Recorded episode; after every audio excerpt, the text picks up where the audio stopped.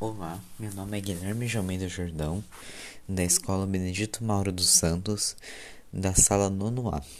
E hoje vou falar de um tópico importante: o câncer de mama.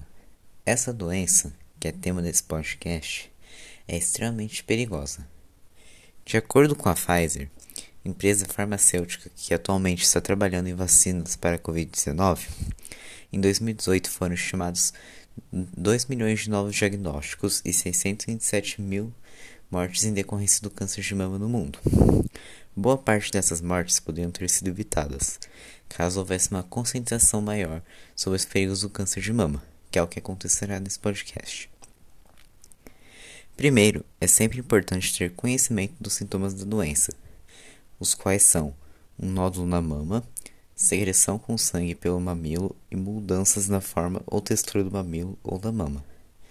Também podem ocorrer desconforto, mamilo dolorido, mamilo invertido, nódulos, nódulos ou secreção mamilar sanguinolenta e também é comum fadiga relacionada ao câncer, inchaço dos gânglios ou perda de peso.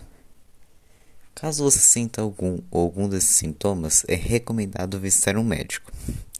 Felizmente, há tratamentos para a doença, que caso seja diagnosticada com menos de um centímetro, ou seja, no estágio inicial, há uma chance de 95% de cura.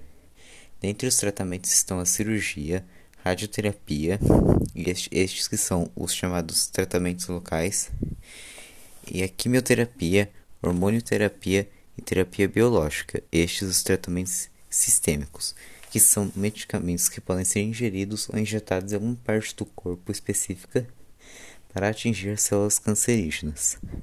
Bom, espero que vocês tenham gostado e tenham aprendido sobre o que é necessário para prevenir o câncer de mama. Até a próxima!